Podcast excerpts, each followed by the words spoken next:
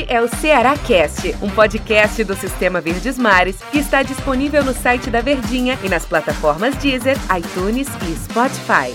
Fala pessoal do Cearacast, estamos chegando depois da classificação do Ceará na Copa do Brasil, vitória sobre o time do Brusque.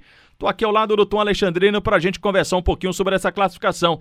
Antes de mais nada, tudo bem, Tom Alexandrino? Tudo bem, Antero, tudo tranquilo. Bom dia, boa tarde, boa noite, boa madrugada aí para todo mundo. Para você que está acompanhando aqui esse nosso Cearacast, depois de uma classificação, Tom, que teve momentos, um momento que de susto, um primeiro tempo que não foi dos mais agradáveis, mas na segunda etapa as coisas aconteceram pelo lado do Ceará.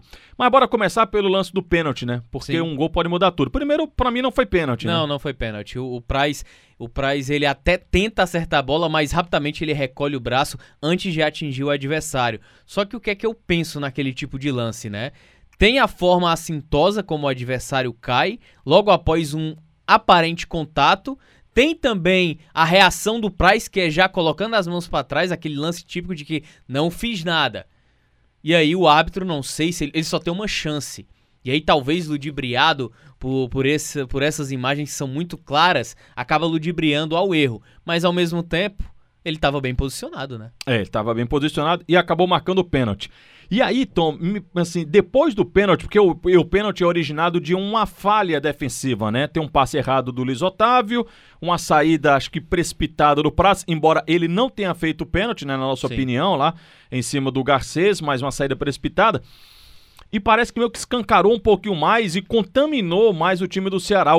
Na verdade, contaminou, porque não foi, foi um contágio, digamos assim porque foi um Ceará que depois disso ele ficou muito nervoso. Nervoso que a gente fala, querendo resolver logo o jogo, sabe? Querendo partir com tudo pro ataque. Eu não sei se era o peso da derrota pro Bragantino e por você ter já uma vantagem, tá jogando com seu time principal contra o Brusque. Não sei se isso colaborou nessa ansiedade do jogador de querer resolver logo o jogo. E nessa pressa de querer resolver logo o jogo, as coisas não estavam acontecendo, né? Cara, é esse, esse trabalho de sequência de calendário é um trabalho a conta gotas.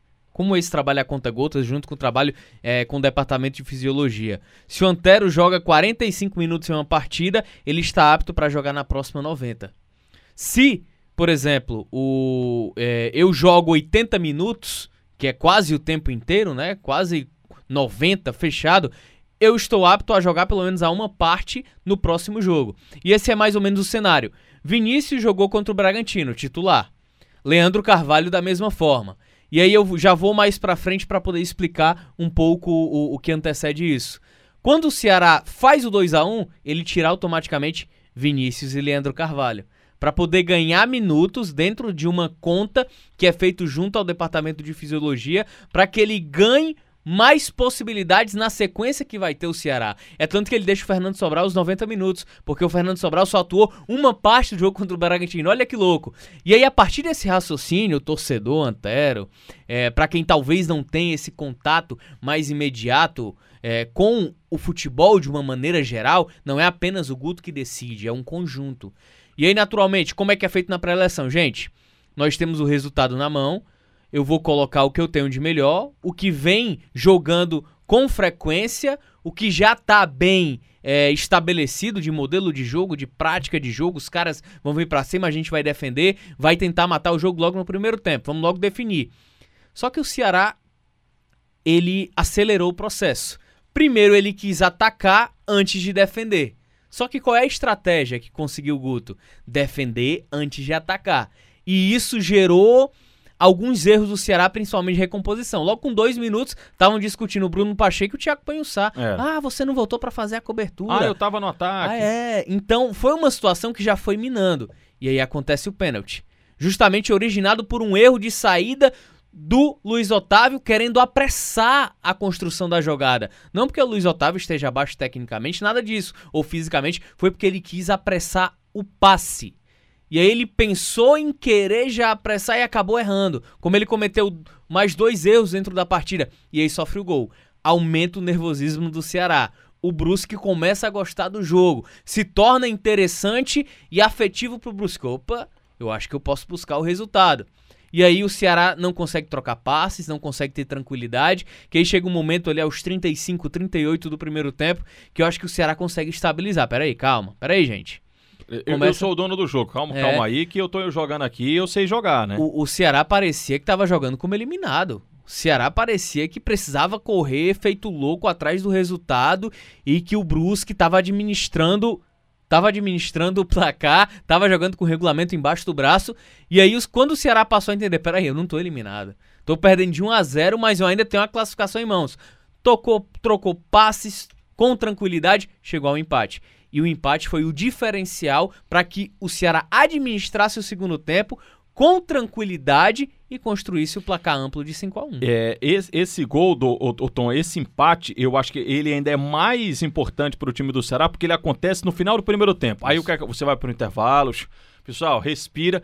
E aí volta um time totalmente diferente, não porque fez os quatro gols, mas é porque ele mandou no jogo. Eu não falei, eu tava na transmissão da televisão, eu não falei uma vez o nome do Fernando Praz. Muito bem acompanhado, por sinal, lá, com o Tom Alexandrino.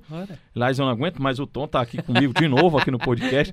Eu não falei o nome do Fernando Praz nenhuma vez no segundo tempo.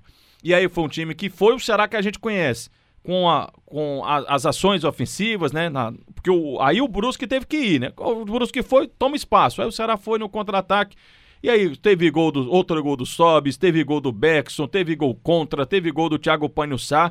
E aí o Ceará dominou o jogo, mandou no jogo, fez quatro gols e goleada em cima do Brusque. E o mais importante, né? Fez três gols é, com praticamente tudo mudado no setor ofensivo, né?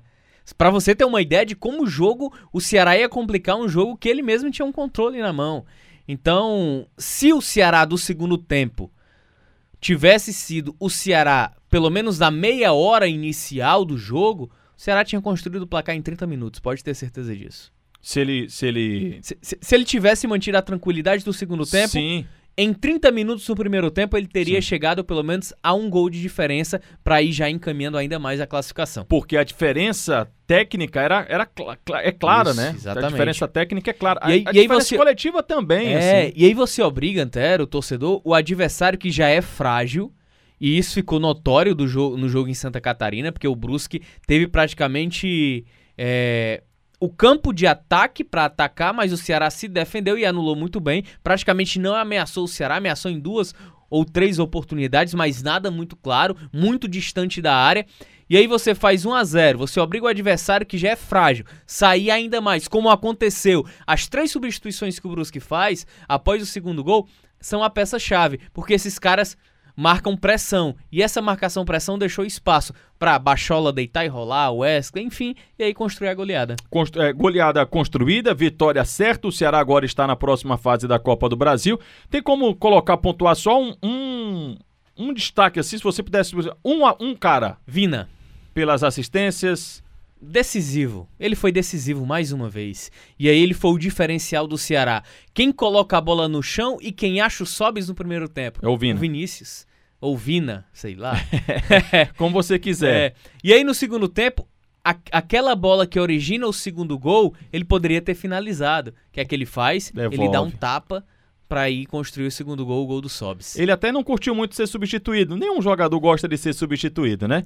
Mas o Guto aproveitou a vantagem, que já tinha um time do Ceará, e aí colocou. E foi bom. A gente viu o Bachola, a gente viu o Wesley quase fazendo mais um gol em campo. Bergson também. Posso dizer uma coisa? Diga duas. Posso ser chato? Não, aí não pode. É, Eu, eu vou ser chato. 5 a 1 vitória bem construída. Tá bom do Vinícius fazer isso, né? Já fez uma vez, tudo bem, a gente É. sabe. Não, você tá sendo chato, não. Duas vezes. Isso, isso pode talvez trazer uma imagem errada, por É. mais que não exista. Até porque depois do gol do ele tava lá dançando, Isso. tava tranquilo. Mas no momento da saída pode passar uma imagem errada. Pois é, você tava ganhando, a classificação já tava lá, né? Então, entenda um pouquinho o lado do treinador Isso. também, que isso é importante pro time do Ceará. E domingo já tem o Goiás, depois já tem o Fortaleza e, e aí, meu amigo, não para não. Mas a gente deixa pro próximo episódio pra destrinchar um pouquinho mais, taticamente, individualmente, já preparar, porque não para, né? No Goiás já é domingo aí, já tem que se recuperar no Campeonato Brasileiro. Pelo menos na Copa do Brasil, tá resolvida a situação, dinheiro no bolso, 8 milhões, e agora vamos para a competição, chega no momento quente da competição. Os 11 da, da Libertadores, 11 times na Libertadores, né? Tem muito brasileiro lá, né? Flamengo, Inter, Grêmio, Atlético Paranaense, São Co- sete, não? Corinthians. São sete. É porque teve pré, né? Teve pré. Grêmio, Corinthians, São Ah. Paulo, Santos, Flamengo, Palmeiras. Internacional, Palmeiras, Atlético Paranaense. São oito. São oito. São é. oito, isso. Aí tem. Não, são 11 times que já estão classificados, é isso. Ah, isso, isso. é, são oito. Aí você coloca o Fortaleza, o Cuiabá Para tudo, e o Bragantino. para tudo. Você coloca mais esses três, 11 times. O Isso. Ceará já tá lá com o Juventude, com o CRB, com o Botafogo. Falta o jogo do Fluminense contra o Atlético Goianiense. Vai, vai, vai ficar bom. Vai ser bom. É hora da onça beber água agora. Ui, ninguém, nunca disse Não, isso. ninguém. ah, Depois dessa aí, vamos, vamos saber que a gente vai patentear essa frase do Tom. Valeu. Valeu, valeu pessoal. abraço. Até amanhã.